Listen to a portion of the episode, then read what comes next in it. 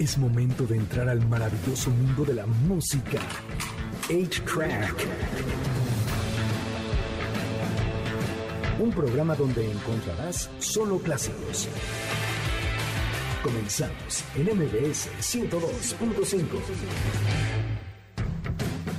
Bienvenidos a una nueva edición de A-Track. Mi nombre es Checo Sound y el día de hoy es sábado. Son las 7 de la noche en punto. Ustedes escucharon el mejor programa de deportes de todo el universo y ahora seguimos nosotros. Gracias por sintonizarnos el día de hoy. Un besote chiquito bebé. El día de hoy tenemos, vamos a hablar del Super Bowl, vamos a hablar de una biopic que se va a estrenar también, vamos a hablar también de la película El Comediante. Tenemos música, tenemos un buen de hip hop, así que vamos a iniciar esto rápidamente. Él es Jack White, la canción se llama Fear of the Dawn.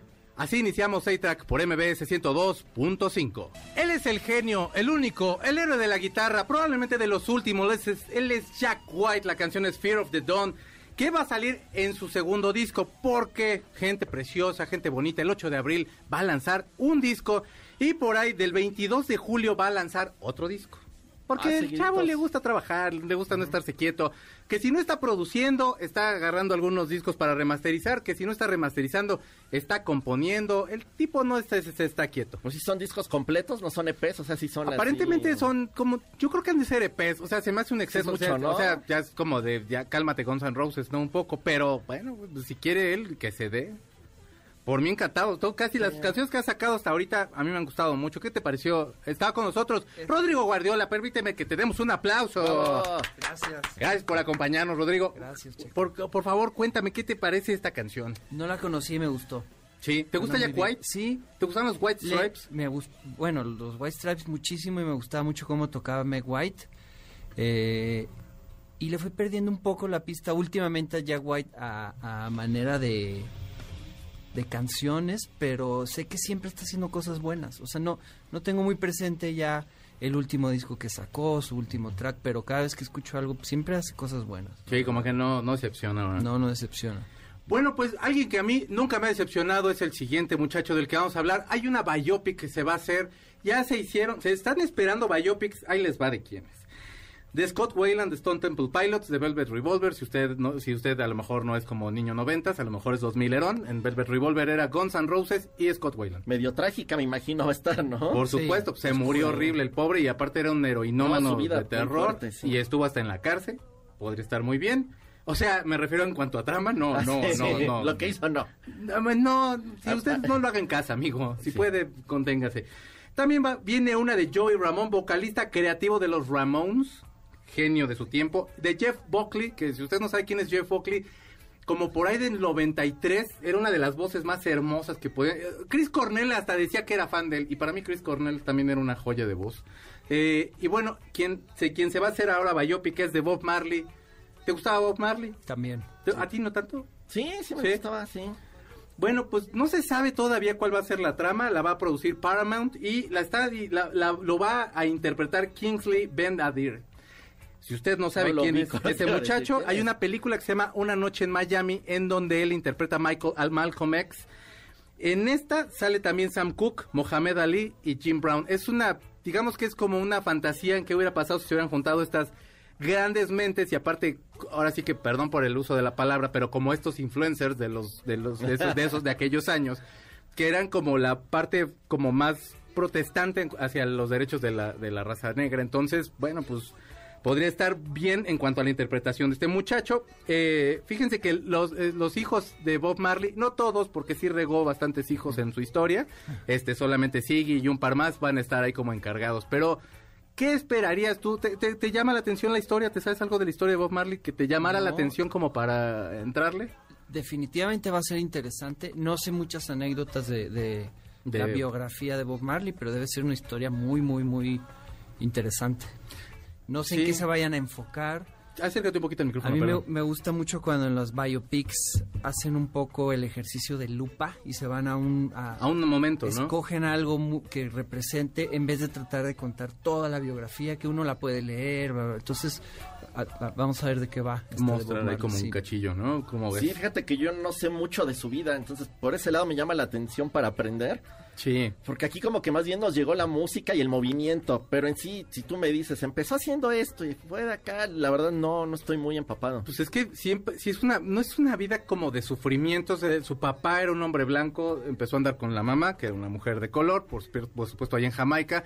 Sufría mucho bullying porque no era, o sea, no, no tenía como, digamos, como los mismos tonos, entonces como que no, no, no como que estaba un poquito ahí como outsider el- este Bob Marley.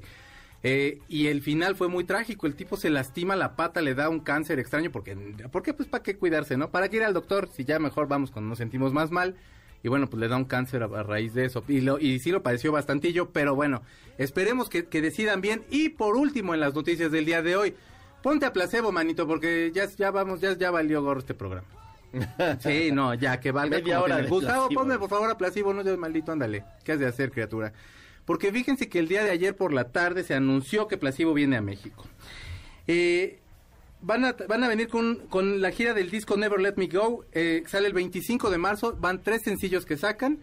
El último, el, el disco se llama así, la gira se llama también igual, Never Let Me Go. Se van a presentar el 12 de septiembre en el Palacio de los Deportes. A ti te gustaba, creo que nada más Special K, ¿no? Creo que sí, me gustaban una o dos canciones. Sí, porque No yo me acuerdo que yo bien traumado y ahí tú como de, "Ah, tan más o menos. Y, Sí, sí, no, yo yo ahí todo fan. enchillando. ¿Te gustaba a ti Placebo? Sí, sí, en su, más en su, en su inicio y el grupo en el que estuve antes de Zoé, Vaquero, abrimos dos shows de placebo. claro. Me acuerdo que abrimos Monterrey y Guadalajara y fueron buenos tipos con nosotros y este disfruté de esos shows. Yo ya había visto a placebo antes, este me gustaba mucho con el baterista original. Sí, a mí también. Me quedé en esa época y es como me gustaba más.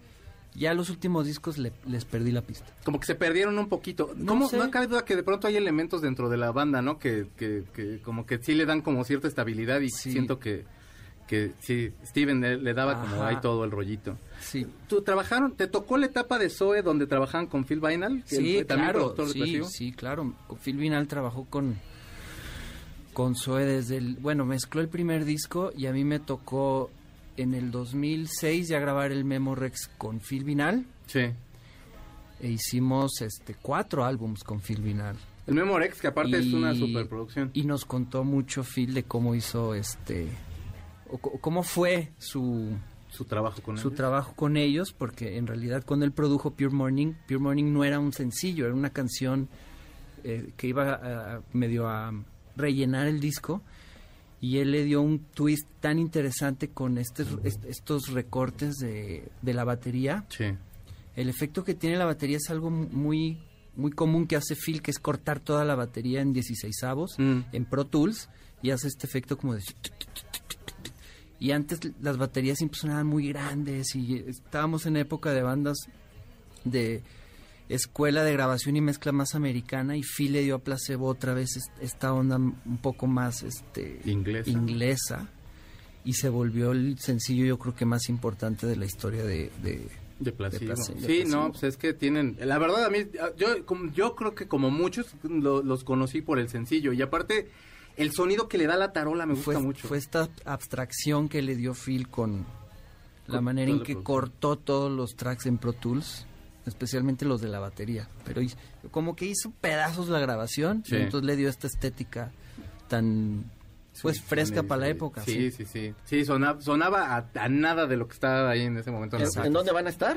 En el Palacio de los Palacio. Deportes, en septiembre. Si usted quiere regalarme algo, el 15 sale eh, eh, los boletos, amigos, por favor. Hagan fila. Ajá, porque digo, o sea, tampoco soy como muy fan de lo último que han sacado, pero siempre ver a ese muchacho tan precioso que se hace llamar Bri- Brian Molko, pues qué mejor. Oigan, vamos a ir a una canción. Ellos son Placebo, por supuesto, de su disco Black Market Music. Es Special K, probablemente usted la conoce. Está usted escuchando A-Track por MBS 102.5. Ellos son Placebo, vienen próximamente aquí a la Ciudad de México y nosotros vamos a un corte comercial y regresamos para platicar un poquito acerca del Super Bowl y tenemos también muchísima música. No se vayan. Pongamos pausa al cartucho de 8-Track, donde están los verdaderos clásicos, por MBS 102.5. Es momento de ponerle play al cartucho de 8-Track, por MBS 102.5, donde están los verdaderos clásicos. Ya regresamos. MBS 102.5. Ustedes están escuchando un muchacho bien precioso que ya no vive y otro muchacho bien precioso que sí vive y que mañana se va a presentar en el Super Bowl. Muchas gracias a toda la gente que nos está acompañando en el Facebook Live y también en YouTube en arroba, en arroba Checo Sound, o no, ya ni es arroba. Busquen en Checo Sound, canal de YouTube y ahí estamos también saliendo. Y en Facebook, eh, Facebook, ahí en Facebook Extra Clásicos. Si usted no tiene Facebook, pero tiene Facebook, ahí, Ahí nos va a encontrar, sí, sí, misma sí. dirección, mismo todo. Ahí rápido nos encuentra, no le busque más. Para que vea a todos los invitados de lujo que tenemos. Porque nos acompaña también Topic. Bienvenidos. Eh, ¿Qué tranza? ¿Cómo están? Aquí Topis, representando la ciudad del Coyote, ciudad de Nezahualcóyotl. Ah, donde la, donde la- está la mejor garnacha. Eh, La sí, neta. los Y también el mejor hip hop. También ahí está, ahí hay cuna chida. Exacto, mucho talento ahí en el barrio. Porque vamos a estar hablando más adelante también del festival que en el que vas, en el que van a estar ustedes. Pero a ver, cuéntame qué onda, cómo, cómo, cómo empezaste tú con lo del freestyle. Este, bueno, yo empecé en el freestyle. Primero empecé como, como rapero eh, escribiendo canciones. Sí. Eh, yo trabajaba de godines. Todo el mundo así todo el mundo. este, y una vez me llamó la atención, un, un compañero me estaba escuchando un disco. eh, y me llamó la atención y se lo pedí y ya le dije, oye, ¿qué onda? ¿Qué estás escuchando? Me lo prestó, me empecé a, in- a introducir un poquillo en eso y así fue como me fui adentrando poco a poco en, en ese medio. Es que a mí me ha tocado ver batallas de freestyle que te juro que, o sea, me, me impacta la rapidez de mente que deben tener. O sea, o sea, como que te quedas de, ¿y ahora qué le contesto? Y los ves que están como de, no manches, ¿cómo, cómo, cómo? O sea, ¿a qué velocidad van ustedes? No manches. Es como decir que estás impactado, pero yo soy un aferrado, yo nunca me trabo. Sabes que las palabras las disparo, así o más rápido me quedo en los separos. ¡Eso! Ah, pues es puro, este, es práctica. Es práctica, es como mucha agilidad mental. También, ¿Al día cuánto le, cuánto le tumbas, más o menos? Bueno, ahorita pues ya llevo un desarrollo de varios años. En esto ya ahorita no, prácticamente no, no tengo que estar macheteándole tanto como al principio. Ahorita ya pues me, me dedico una hora, hora y media. Pero cuando yo empezaba prácticamente todo, todo el día en el baño, en el camión, este, en la chamba, en los espacios donde yo tenía, ahí me ponía a improvisar. Eh, te ayuda mucho el cultivarte, ¿sabes? El ver documentales, el, el leer algunos, este, algunos libros, algunos reportajes.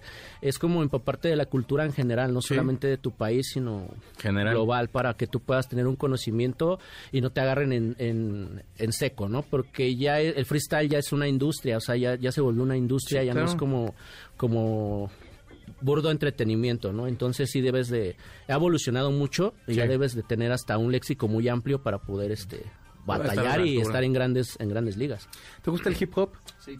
¿Qué, qué, qué grupos más o menos te, te, te llaman la atención o, o alguien en específico?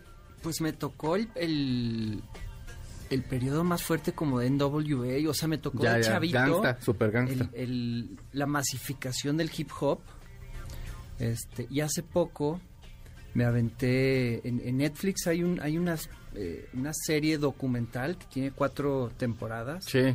Hip Hop Evolution. Y está muy buena. Ahí viene toda la historia desde la casa en... en ¿Dónde fue? ¿En, en Brooklyn o en Bronx? Se fue en Brooklyn, La ¿no? en, Brooklyn. en Brooklyn, La ajá. primer casita donde se armaron las fiestas, donde se, Se empezó a hacer todo se el coronó movimiento. el término del, del hip hop. este Y bueno, obviamente de- de lo- como productor, Dr. Dre para mí es pues, no, no solo en el hip hop, sino como Sí, ¿no? co- como Sí. un productor y, y como un personaje dentro de la industria, pues es de los personajes más admirables. Este, se habla mucho de él en Hip Hop Evolution. Que en todos lados, pues, Este, prácticamente se le debe el- como desde el hizo 90 todo. hasta la fecha. Sí, le, produ- le produce artistas de, de todos los géneros. o sea, Y precisamente el tema un poquito sería platicar del Super Bowl, porque digo, o sea, si no, usted no está hablando de eso, y, sobre todo del medio tiempo, pues creo que no está usted hablando de nada. Hablas tú de Dr. Dre, y Dr. Dre pues prácticamente es el papá de todos los que se van a presentar mañana, ahí. hasta el que va a estar en está. holograma el día de mañana, que probablemente sea Tupac Shakur. Ojalá. Diosito, cúmplenosla, ¿no? ¿O Es lo cómo? que estoy esperando. Desde que vi el avance y al final cierran con esta que es California. Tiene que Tiene estar. que salir tu pack. Por favor, o sea, si durara si no lo media hora el medio tiempo, ¿a quién le importan los Rams? ¿A quién le importan los Bengals? O no, no, sé de hecho quién es? está cantado, o sea, casi, ¿Quién va a casi ser? está cantado. O sea, final gan- gan- ganador, ¿a quién le vas? De los equipos. Am, pues realmente no soy muy aficionado. Pero así como de, de- yo tampoco, ¿eh? ni creas, yo ni, ni equipo tengo, hermano. Ahora sí que yo nada más por caliente de ver el medio tiempo. Pues no sé quién va a estar. Está Este es apostador que nos diga. Está Cincinnati Rams. Rams, ¿no? Yo creo. Rams, fíjate que Rams, normalmente, curiosamente, Rams gana cuando no es favorito. Y ahorita que es favorito, yo creo que van a perder, yo creo que gana Pues Cincinnati. los Bengals, entonces. Pues, ¿Y tú tienes algún favorito? ¿Te gusta el americano? Eh, me gustó también de, jo- de niño y de joven, Mm. pero ahorita antes de entrar al programa hablábamos de que está muy buena la saga del juego de mañana y- Sí. y, los Bengals nunca han ganado. Sí, sí, sí. Y está interesante cuando un equipo gana por primera vez. Este, creo que solo por eso mañana le iría yo a los a los Bengals para ver qué pa- y, y bueno, se habla mucho de este coreback joven nuevo, es- olvidé el nombre, pero Mm. eh, parece que en, en los últimos tres años ha hecho lo que casi ninguno ha podido, entonces a lo mejor es otro nuevo gran personaje dentro del fútbol americano. Claro. Está interesante. No soy muy de fútbol americano, pero mañana sí lo voy a ver y está buena la, A ver qué la tal se pone. narrativa. Es que es como, un, es como una especie de Atlas Cruz Azul. Ah, exactamente eso. Y por mí que gane el Cruz Azul, por favor, como siempre, porque arriba el Cruz Azul. Y bueno, de, de estos artistas, ¿tú qué opinas de esta alineación que están presentando para el medio tiempo? Siento que no se le ha hecho caso al hip hop. De hecho, doctor, Ajá, estaba de hecho, comentando de hecho eso. yo creo que es como algo histórico. Sí. Que están marcando como una pauta, ¿no? Dentro de, de un espectáculo que es enorme. O sea, Claro. es- yo creo que el más importante eh, a nivel global. Eh, la alineación pues es perfecta, ¿no? O sea, Jay-Z. Está, ajá, está este Snoop Dogg, Dr. Dre, Eminem, está Mary J, G, Mary o sea, Kendrick. ajá, o sea, y Kendrick, o sea, digo, no, no hay este como De los nuevos. De los eh, nuevos. De los Ajá. nuevos, Kendrick. Y, Kendrick. y, y, bueno, a Carlos, por ejemplo, a mí me gusta, a mí me gusta más Kendrick, se me hace como que, em, como que toma una fotografía en cuestión social, como todo lo que... Cuando Tupac Shakur se ponía clavado y se ponía a hablar de la cuestión social, era así de, wow, este güey. Y se me figura mucho Kendrick así. Sí. Y a Carlos, por ejemplo, le gusta más Travis Scott, que es un poco más espectacular, como un poquito más, más mainstream, El show, digamos. este, me gusta más. Fíjate que sus beats me encantan. Es que es Entonces atascado. yo desde ahí... Atascado, Atascado. Los bien, bajos sí. suenan brutales, entonces, y luego mete la letra, no sé, a mí me gusta más Travis. Le digo que a mí lo que me da miedo del Super Bowl es que las otras estrellas opaquen a Kendrick. Me da miedo, a lo mejor no pasa. No, no, ese lo No, están yo creo, que, yo creo que lo van a hacer más en, yo creo que lo van a hacer más en conjunto. Yo creo que no creo que lo vayan a hacer enfocado a, a que brille alguien más que otro. Yo creo que ese es el objetivo que ellos tienen, como, como hacer un show que marque historia y, y dejarlo plasmado, ¿no? Porque hay muchos shows del Super Bowl que, que son insuperables o incomparables, pero yo siento que este puede ser uno de los mejores. ¿no? Y a Es mí que se me sí, hace, yo la tengo verdad la teoría Mm. de que acabando el Super Bowl anuncian gira ellos juntos. Es que eso sería. Yo creo que porque a aparte, en algún sí, punto tenía pleito Snoop Dogg con Eminem. En algún punto, este, también se enojó Dogg con Dr. Dre, Snoop Dogg. Luego se encontraron que todo. Ya sabes que como semana y media ya no me hablo, pero nos volvemos Ahí a topar estamos, y volvemos ajá. a fumar lo que esos muchachos fuman, ¿no? Aquí, Aquí no. esos ejercicios no se hacen. Nada más el señor productor que luego llega bien raro y oliendo muy Oliendo extraño. raro. Pero los de aquí no hacemos nada. Nada, nada. Pero lo que sí es que sí puede marcar como un hito ahí y, y, y la verdad es que sí, Doctor Dre se necesita coronar un tipo que ha aportado tantísimo a la música a mi punto de vista. O sea, Sí, no, no nada más son el, eh, como te comento, en el, en el ámbito del hip hop, ¿no? O sea, en general en, en la industria musical, o sea, él, él le ha producido a, Sí. a artistas, o sea, mujeres, ¿no? Artistas que ya están consagradas o que Sí. están ahí como que, que, que están empezando, o sea, él, él siempre está involucrado en, o sea, él ya es una figura, este, que es como un pilar, no del hip hop, sino Sí. de la industria. o sea, Es la como industria busca musical. talento, siempre encuentra Ah, sí, a alguien tiene que sabe un qué va a ser. y pero aparte tener ese radar también también ubicado para saber de este güey. O sea, para de pronto entre mil cassettes encontrarte un Eminem, güey, eres un superdotado. Eminem lo es, por supuesto, para mí es, es muy bueno, pero independientemente, o sea, tener la capacidad de darte cuenta de este dude es el que la va a armar. Eso es, eso es, eso es, no sé cómo, no sé cómo ni de dónde lo, lo pueda lograr, ¿no? No, Es como un don. Claro. no, tiene Aparte, Vean. no vendió sus audífonos, estos rompecráneos. Ah, los- Sí. Los vendió Con este Ayovin, que aparte también, de hecho, de, la- de la misma, está el mismo documental, ¿no? En- hay uno específicamente de Ioving y de, y de Dr. Dre que se llama The Defiant The Ones. Defiant Ones. Y está buenísimo. También son cuatro o cinco capítulos y es toda la historia de ellos dos. Y aparte es, dos. es hi- hip hop, pero es Marilyn Manson, pero es Lady Gaga. O sea, y entre todos, Sí, sí, entre sí. los dos como descubriendo estos talentos De hecho, que había han una- marcado la música. Ahí vamos, ahí vamos. Había una época en la que este, toda la gente a la que él le producía su música, en algún momento en sus videos musicales, sacaban sus, Los audífonos. sus audífonos beats, y era sí, como sí. un sello donde tú ya sabías que, ese beat lo había detrás, producido sí. Dr. Dio, que tenía algo que ver ahí. Entonces es como un sello de calidad, ¿no? Es decir, ya, esa rola es buena y por Sí. el artista y por él. Sí, trae el sello de calidad. como dices. Eh, se subían, hacían también diseño de audio de los automóviles y todo. Se puede ver en ese mismo documental que lo sube. No sé si es un Cadillac. Y él pone un, no me acuerdo qué era, pero era de hip hop también el disco. Y no, no era en WA, no era ninguno de los, de los proyectos de él. Era un proyecto random. Ajá. Y era de no manches, ¿cómo sabía? Ya voy, ya voy, ya voy. Ay, Gustavo. De seguro era algo de The Neptunes lo Topis. que ponía. No lo dudo, porque la verdad le queda muy bueno. Otros beats locos. Topis, nos traes una canción que vas a estar freestyleando. La canción es Solo de mi beat. Ah, sí, solo de mí se llama. de mi Solo de mi beat, perdón, que lo tenía como solo de mi beat, entonces solo de mí, Solo de mí, perdóname no. hermano, discúlpame por favor. Cuéntanos un poquito, ¿vas a estarle, vas a estarle metiendo rima ahí o, o qué, qué- qué vamos a esperar en este tema? Y lo vamos a poder escuchar el Este, próximo sábado. Lo vamos a poder escuchar el próximo sábado 19 de febrero en el Festival del Barrio Retumba, uno de los mejores festivales a nivel nacional y a nivel mundial del hip hop mexicano. Eso. Pues entonces, ¿qué te- Este, pues lo que puedes esperar, me puedo aventar una parte de la rola y después me aviento un freestyle para que... Lo que tú gustes, hermano. Entonces, lo que gusten se hace, ¿eh? Ahora sí que como aquí, te- como se dice, por favor, túmanos el beat, hermanito. Ahí vas, hermano. Sí, va. Azule un poquito. De aquel.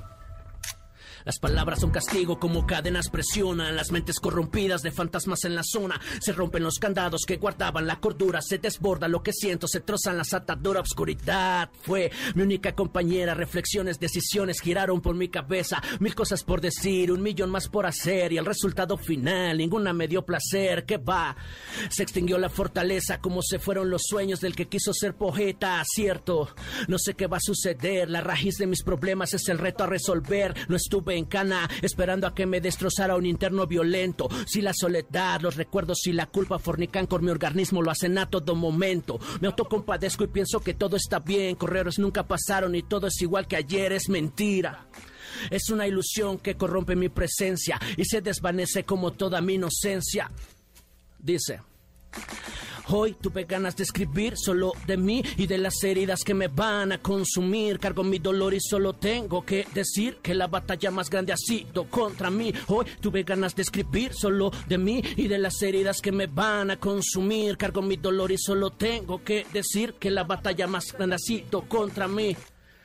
Y esto es diferente, dice toda la gente que nos va a escuchar. Estamos aquí en vivo con A-Track, aquí con Checo. Sabes que yo vengo, los dejo perplejos porque soy como Ronaldo, muestro mis reflejos. Me asemejo a algo que es distinto. Mi estilo es bueno y sabes que no queda extinto. Estamos hablando del Super Bowl, pero en el rap soy como Maradona, siempre meto gol. Siempre tengo entonación y soy muy bueno. Por eso es que yo vengo, voy cayendo como un trueno. Lo hacemos aquí en MBS. La rima te estremece. Tú sabes que sus ojitos esta melodía la merecen. Por eso el hip hop crece. Mi presencia es buena y no se desvanece. Así es como lo hacemos. Improvisamos en vivo y en directo. No soy un chamaco teto. Solamente las líneas conecto. Hoy vas a ver esto es algo que no es violento. El hip hop se representa cultura. Por eso muchos que se dicen raperos te juro que nunca están a la altura. No tienen la nomenclatura. Por eso es que yo vengo. No soy esclavo. Solamente vengo y todas las rimas como de tres puntos igualito que Jordan las clavo. ¡Tata, no man, por favor! Gracias, gracias. Él es Topis. Topis. O sea, si usted piensa que el hip hop nada más está de aquel lado, si usted piensa, el- en, en Latinoamérica tenemos grandes, pero en esa tenemos los mejores. Ahorita vamos a estar platicando un poquito más de Barrio Retumba, pero mi querido Topis, neta, gracias. No, muchísimas Te gracias a ustedes como por el campeón, espacio y por el programa y pues ahí mandar saludos a toda la gente que me está sintonizando en MBS. Ya se la sabe. Gia. Están escuchando ustedes A-Track por MBC 102.5 y regresamos para platicar de la película El Comediante. Vamos a un corte y regresamos. Pongamos pausa al cartucho de 8-Track, donde están los verdaderos clásicos, por MBS 102.5. Es momento de ponerle play al cartucho de 8-Track, por MBS 102.5, donde están los verdaderos clásicos.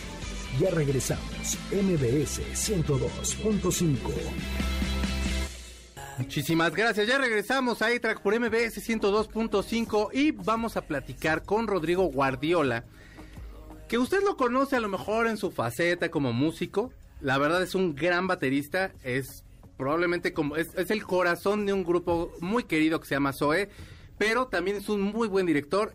si usted tiene Netflix, puede ver El Comediante y también puede ver Panoramas, que es un documental que hizo de Zoé.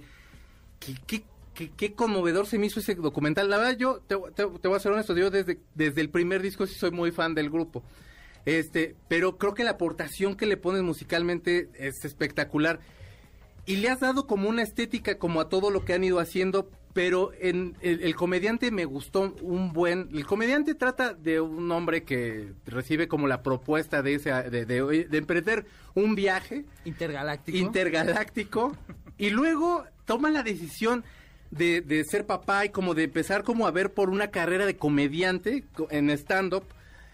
Y bueno, la, la película a mí me gustó mucho porque muestra mucho estas, estas, estas como lados B que no vemos de un comediante. Los comediantes suelen ser personas un poco atormentadillas porque traen, traen como otro, o, sea, como que la pila la traen en diferente, en diferente tono. La sección esta, perdónenme, se llama Cinema 8 y aquí está Gustavo Moneda. Saluda. ¿Qué tal? Buenas noches, ¿cómo Te, te ofrezco una disculpa, amigo. No, no te saludé. no pasa nada. ¿Te gustó? Fíjate que la vi, me gustó, tiene detalles que ahorita vamos a platicar con Rodrigo porque Claro. tiene detalles muy buenos. Eh, yo vi esta película y me pareció como de esas anécdotas cuando platicas y te acuerdas cómo me estaba yendo, que me fue de la fregada y todo Exacto. modo. Ajá. Creo que es como esa parte de la comedia como oscura, cuando, cuando todo, esa tragicomedia, o cuando se convierte en tragicomedia cuando lo exageras, ¿no? O sea, la tragicomedia es ya cuando lo exageras. Claro. Pero si no la exageras, es esta parte de la vida donde te va muy mal, se muere alguien, este, te, pasa de todo, entonces dices, no manches, ¿cómo me acuerdo cómo estaba? Y a lo mejor te ríes, ¿no? Sí.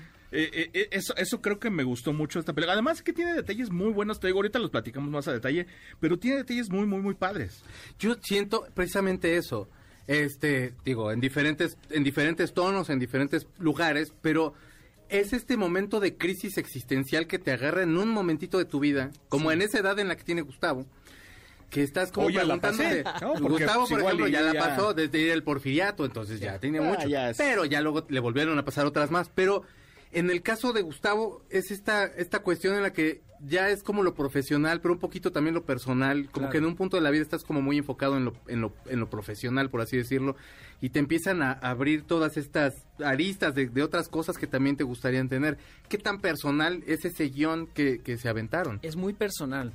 Este proyecto eh, lo, lo hice todo de- desde la desde la creación del, del guion, que es una idea original de Gabriel Nuncio, haciéndose pasar por Gabriel Nuncio. Desde ahí empieza ya lo, lo, lo raro de esta película. Es, es, es un, un personaje que basamos en una persona real y todas las anécdotas realmente están fundamentadas en cosas reales Sí. lo de la paternidad, lo de la comedia, la, el viaje intergaláctico, eh, la muerte del tío, todas las anécdotas están entretejidas y así le dimos eh, una narrativa a, a esta película eh, y está basada en una etapa de Gabriel Nuncio como comediante fracasado, intentando levantar un guion complejo de una película de ciencia ficción. Todo eso lo pueden ver aquí en la película. Este, ya suenan a muchos temas, pero eso es, este, es ese punto en la vida donde estás tratando de armarla en lo personal, en tu, en tu chamba, eh, económicamente, eh, en alguna relación y, y las piezas no, no cuadran. Y, y aquí es lo que vemos este, Y es- es- sumándose. Fíjate, ah, digo, vamos, bueno, a mí me gustaría empezar, digamos, en orden. O sea, es una, es una película que diriges tú junto con Gabriel. Junto con Gabriel Nuncio. que, que, que la historia, bueno, la escribe Gabriel con... Eh, Alo Valenzuela. Alo Valenzuela, gracias. Y eh, a, a lo que voy es, ¿qué, qué, qué tan difícil es dirigir a una persona que también está codirigiendo contigo? O sea, y además que está haciendo el papel de Gabriel, ¿no? O sea, de él mismo prácticamente. Yo he, he tenido la suerte de poder codirigir desde mi etapa eh, videoclipera. El documental de Zoe Panoramas también lo codirigí con un, con un amigo, con Gabriel Cruz. Este, en fin, creo que me, me he ido acostumbrando. Yo, yo digo que la dirección es una parte muy celosa, es raro. No creo que muchos directores quieran codirigir. Gabriel Nuncio y yo somos amigos de hace más de 20 años, crecimos viendo el mismo tipo de películas, nos conocemos desde los primeros proyectos muy malos y pequeños que hicimos, este, que eran más bien intentos de, de cosas, cortometrajes, videos, lo que fuera. Él quería actuar, ha, ha hecho muchos cameos y muchos personajes pequeños, incluyendo el Doc en la serie de Luis Miguel, que fue un, un personaje muy... eh, se, vol- se volvió representativo de la serie aun y cuando no tiene ni líneas. Este, entonces yo como como amigo siempre he tenido ganas de ver a Gabriel actuando y él siempre ha tenido ganas de hacer una película él como protagónico, entonces era como un, un buen reto para los dos. Creo que cuando dos directores tienen un objetivo común, parecido, puedes bajar el ego de cada uno y reconocer que las ideas van a pasar por una especie de metamorfosis y terminar en otra cosa. No, no va a ser la visión de uno ni de otro, va a ser una nueva. Yo, eh, comentabas un poquito acerca de las películas que veían juntos. Tengo como la impresión que está como, hay una influencia ahí como de Woody Allen. Mucho, sí. Sí, ¿qué, qué tipo de películas más o menos como que tienen en común? Eh, muchos directores y muchas películas, pero definitivamente Woody Allen fue uno de ellos. Ya a casi nadie le gusta hablar de Woody Allen. Creo que ese es otro, perdón, ese es otro debate, pero hablando estrictamente de lo que él aportó al cine, especialmente con un- uno de sus directores de fotografía llamado Gordon Willis, a los que sean más clavados investiguen todo lo que hizo Gordon Willis, incluyendo El Padrino, este, pero hizo grandes películas e innovó mucho en el lenguaje cinematográfico y trabajó ocho películas con Woody Allen, Mm. entre ellas Annie Hall y Manhattan, que para Nuncio y para mí son pilares de la comedia seria, digamos. Sí, sí, sí. Es una comedia que no pretende nada más hacerte reír, es emocional, es este te destroza el corazón, son, son historias medio tristes que se van a la comedia. Y eso nos inspiró mucho el, el cine de, de Woody Allen y, y muchos otros directores. O sea, crecimos con la generación de Paul Thomas Anderson, de Spike Jones, de Sofía Coppola. Previo a eso, bueno, Martin Scorsese, todos estos directores, este que juntaban el cine de autor con un cine, digamos, comercial. No era, no era un cine de autor exageradamente difícil y complejo, que es el, el- a veces el, el cine de arte que también nos encanta. Y crecimos yendo a la, a la Cineteca en Monterrey, vi- eh, viendo películas de videoclub, rentando, rentando. Nos tocó la, la era del videoclub Claro. y de rentar y compartir sí, sí. películas y de juntarnos todos los días a ver películas. Y fíjate Entonces, que, que ahorita lo que dices, eso a mí se me hace, o sea, digo, bueno, se nota mucho en el trabajo en la película y, y lo pueden ver.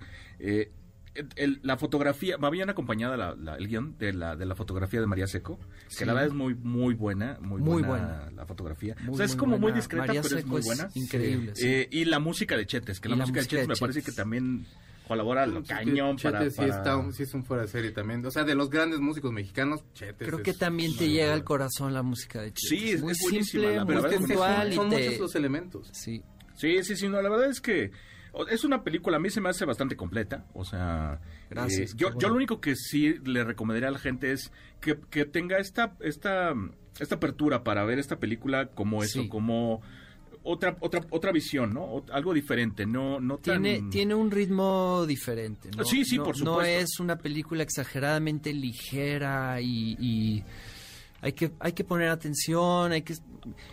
Ah, Yo creo, ah, bueno, por ese lado, por ese lado ha, ha habido como un poquito de polémica en cuanto a, en cuanto a que me gusta, no le gusta. Por supuesto, es, es, es, es como la perspectiva de cada quien, pero también mencionar una cosa, o sea, el hecho de que ustedes se esté hablando dentro de la película de un comediante no necesariamente es como de no la vas a pasar botados de la risa, porque, insisto, o sea, si usted pregunta, propio Franco Escamilla ha dicho que el tipo sufre de depresiones, Claro. refiriéndome a gente que tenemos a la mano, que para mí son del, el- para mí es el mejor cómico en este momento, y este, y un día ven Franco Escamilla, si estás escuchando, ¿no? Estaría padre, pero vaya, o sea, no llevan unas vidas fáciles. No, el comediante por lo general lleva una vida hasta trágica.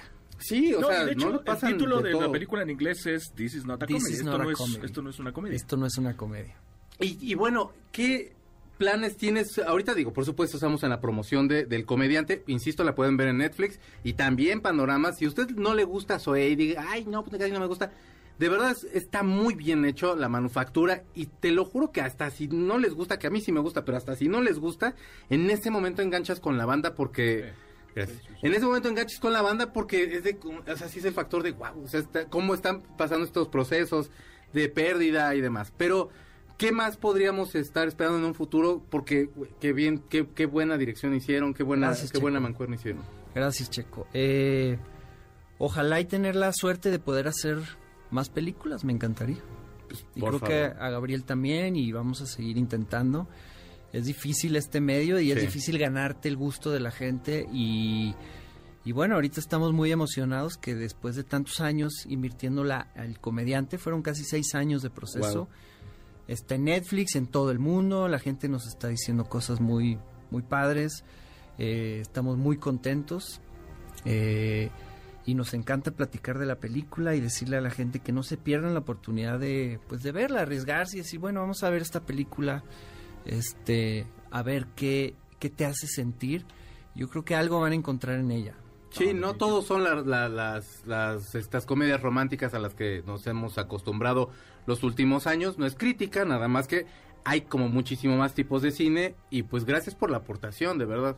No, y, la Gracias. verdad, Algo que- eh, sí, o sea, la recomendación es tal, o sea, digo, dejando de lado si hay alguna crítica o no, de todas maneras el cine es para todos. Pero Sí. eh, sí, o sea, est- esta película a mí sí se me hace algo diferente y qué bueno, de verdad, lo platicamos ahorita con lo de la casa. Sí.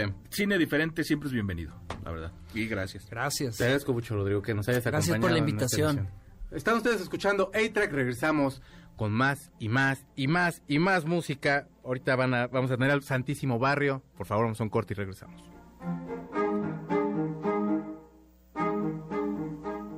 Pongamos pausa al cartucho de 8-Track, donde están los verdaderos clásicos, por MBS 102.5.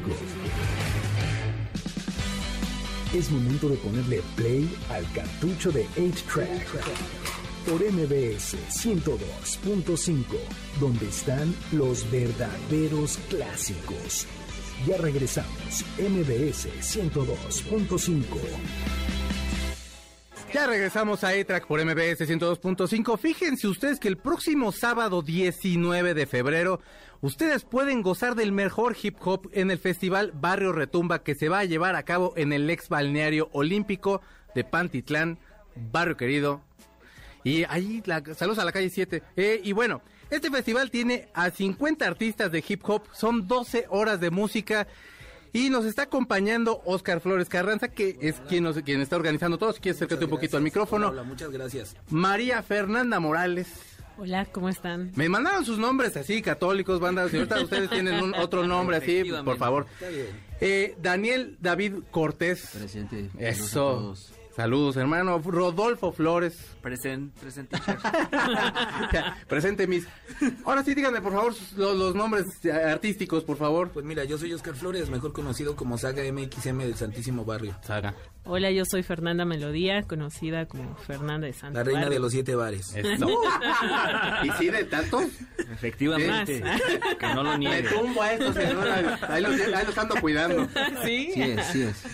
Querido. David Cortés, alias doble D. Y Rodo Guzmán, la Santísima Rosticeta Maraña del Oriente. Muy bien, a ver, eh, estábamos platicando un poquito fuera del aire del festival Barrio Retumba. Sí. Van, son 12 horas de, de artistas, les estás dando oportunidad, Oscar, que tú lo estás llevando todo.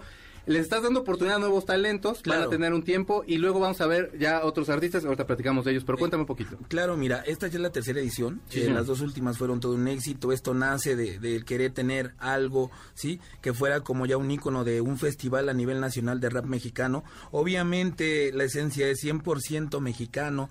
Y pues bueno, a- a- al ser nosotros raperos, pues sabemos lo que es de pronto estar buscando espacios. Entonces por eso decidimos abrir la puerta a nuevos espacios para que nos muestren todo lo que van a estar presentando ese día. Muy bien.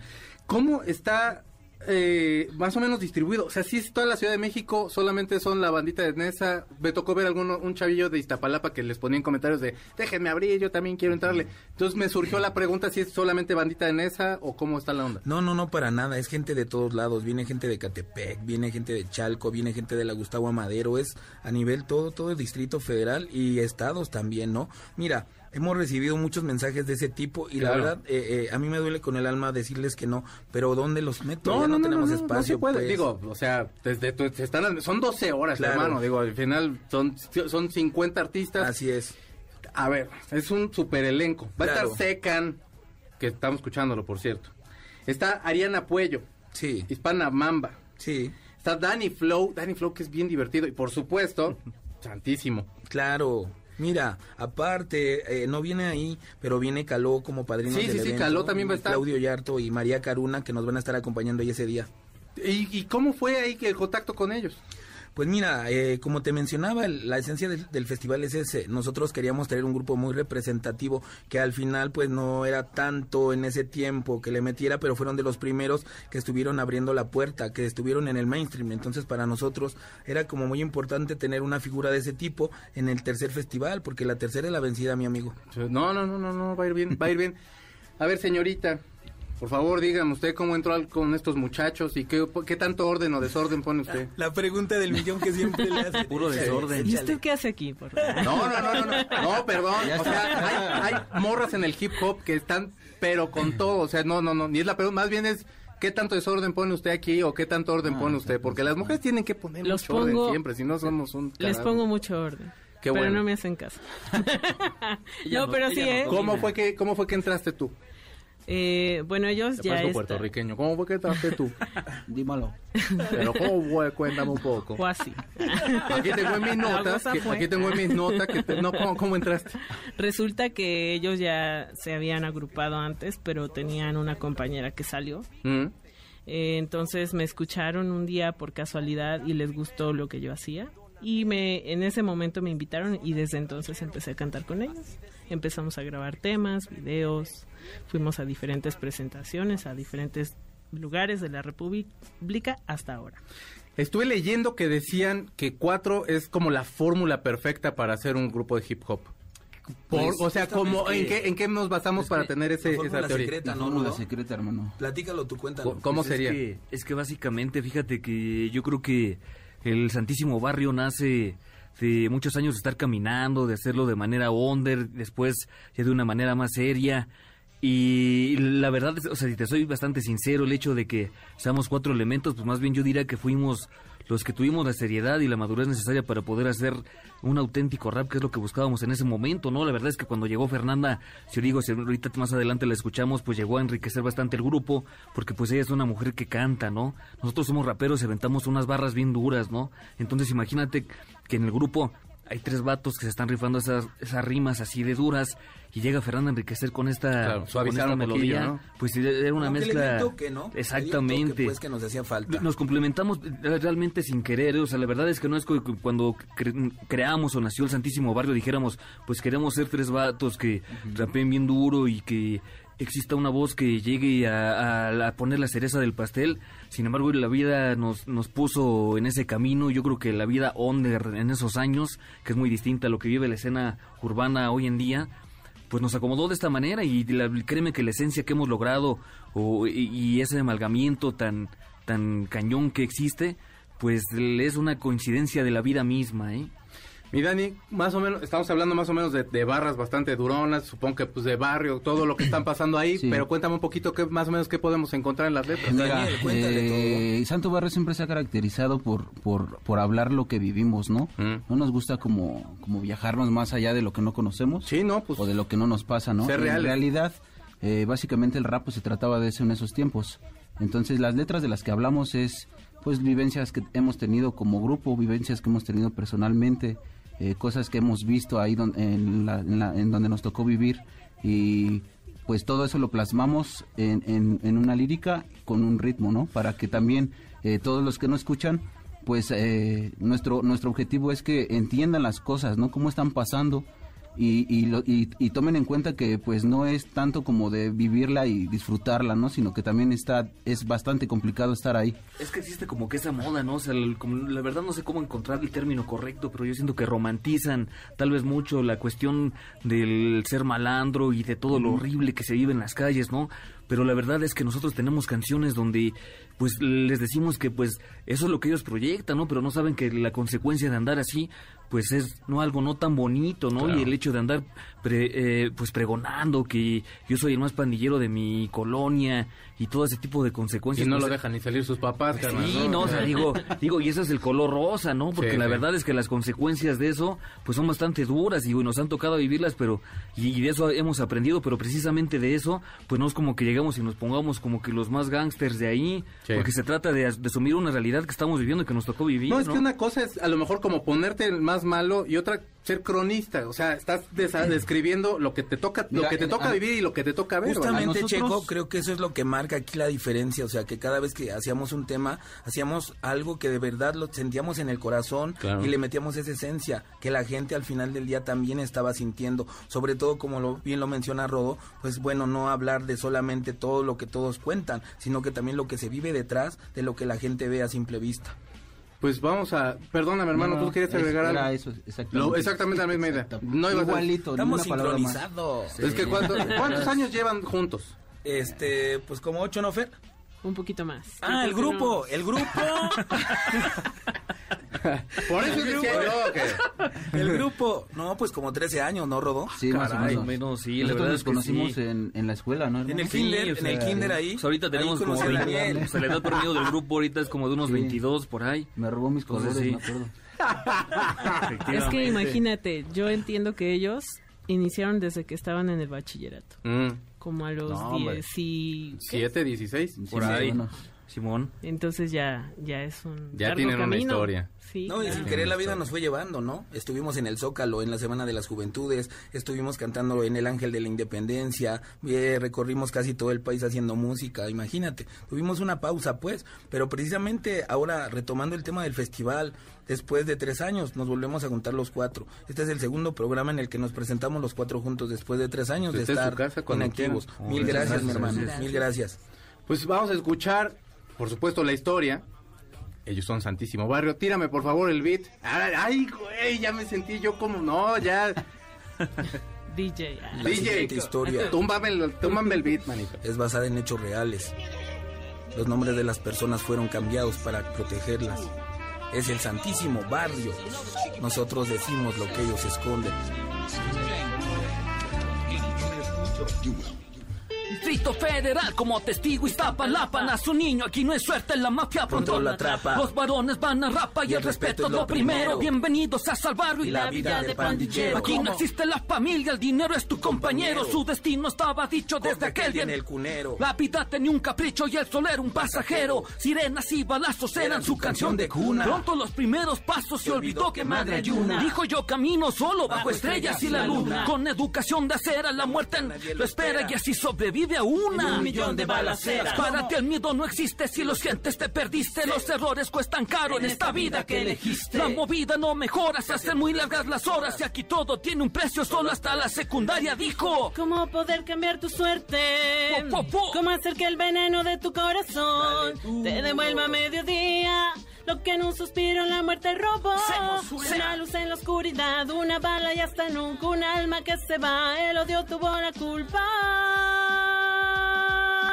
Eh, El odio tuvo la culpa. 19 años de edad y el amor llegó a su vida. Una dulce jovencita sin saber lo que quería. Meses en su relación y un bebé llegó a su vida. El más loco se volvió, no sabía ni qué hacer. Al cargar a su niña les hizo una promesa fiel. Amor mío, te prometo que todo será mejor. Los asaltos, borracheras, drogas, todo se acabó. Te lo juro por mi vida, ustedes son mi corazón. Consiguió un buen empleo, todo marchaba tan perfecto, pero nunca le agradó hacer las cosas tan correcto. Lo suyo era la violencia, drogas, las movidas chuecas. Sin tentarse el corazón, rompió el sello de su promesa. Dos hijos más adelante, cuatro vidas por quien ver. Y él seguía en la loquera, nunca entró en la madurez. Pues pensaba que era eterno, que nada le pasaría. Que la vida que forjó nada le recriminaría. ¿Cómo poder cambiar tu suerte? ¿Cómo hacer que el veneno de tu corazón Dale duro. te devuelva a mediodía? Lo que en un suspiro la muerte robó. Una luz en la oscuridad, una bala y hasta nunca un alma que se va. El odio tuvo la culpa. El odio tuvo la culpa. A estas alturas su mente ya no es tan clara. Los trofeos de los victorias son las marcas en su cara. Algunos dicen que perdió la razón y que lo más malo del mundo habita en su corazón. Ellos pensaban así, no sabían lo que pasaba. Las drogas fueron culpables de, que su muerte llegara. Los golpes lo hicieron duro como el blandor de una roca y por las calles gritaba. Arriba la vida loca. Ya eran sus últimos meses, su esposa tuvo un varón con la esperanza de que el niño diera una nueva ilusión. Las cosas no eran así. Él gobernaba en el barrio, asalto, venta de drogas, se la llevaba del diario. Un sábado en la mañana sonaron siete balazos, le caminaba de frente, la muerte seguía sus pasos. La historia termina aquí. Aprende la moraleja, vive la vida de gángster mientras Diosito te deja. ¿Cómo ¿Cómo suena? poder cambiar tu suerte? ¿Cómo hacer que el veneno de tu corazón te devuelva a mediodía? Lo que en un suspiro la muerte robó. Una luz en la oscuridad, una mala ya está nunca. Hoy alma que se va, el odio tuvo la culpa. El odio tuvo la culpa. Es el Santísimo ¿Cómo Barrio, hablando tu historias de la calle. Vida ¿Cómo hacer real. que el veneno de Porque tu nadie, corazón nadie puede cambiar los te designios. devuelva a Desde lo que mediodía? más de allá Lo que se ordena. suspiro la muerte robó. Porque ni Julito una Maraña luz en la pudo oscuridad, cambiar el una destino bala que y Dios le hasta tenía preparado. alma que Es se el va. Santísimo El odio Barrio, tuvo los la Reyes de la culpa. calle, Cosa real, de la. Ciudad de México. Llegó el momento de poner a los de culpa. barrio en el mapa. Duro. ¡Eso! Venga. Eso, eso. Creo que sí. Bueno, pues ahí está. Muchísimas gracias por acompañarnos, de verdad, un placer. No, Eh, gracias a ti por la Esta es su casa, cuando Nos puedan aquí. por allá, eh, Acá mira, nos estaremos dando la vueltita. Te quiero platicar rápido. Y detrás de todo esto hay un equipo enorme. Quiero mandar un saludo a mi camarada, eh, Cazador SIC, de Base Trap MX, de- al sello del cual yo pertenezco, y a Dieguito, DJ Diego, Cusi Gutiérrez, que son del de, del equipo que tengo detrás de todo esto que tú estás mirando en ese, en ese flyer, mi hermano. Pues ahí está, ya están los saludos. No se pierdan, por favor, este gran festival, neta. Gracias a Gustavo, gracias a Carlos, que también estuvo con nosotros. Nada más que se tuvo que salir porque ya éramos horas y muchos. Luisito, muchísimas gracias. Gracias a Ricardo Hilario, que estuvo en la coordinación de invitados. Muchas gracias a Isaí, que también estuvo, a Corina, que también está en la transmisión. Gracias al ingeniero Eric. Y cuídense mucho, nos escuchamos la semana que entra, que nos acompaña Odiseo. Mi nombre es Checo Sound. Pórtense bonito. Les mando un beso bien tronado, bien grandote en su frentecita chula. Cuídense, adiós. El cartucho se acabó. Nuestro fiel reproductor se apaga. Hasta la próxima emisión de 8-Track, donde están los verdaderos clásicos. MBS 102.5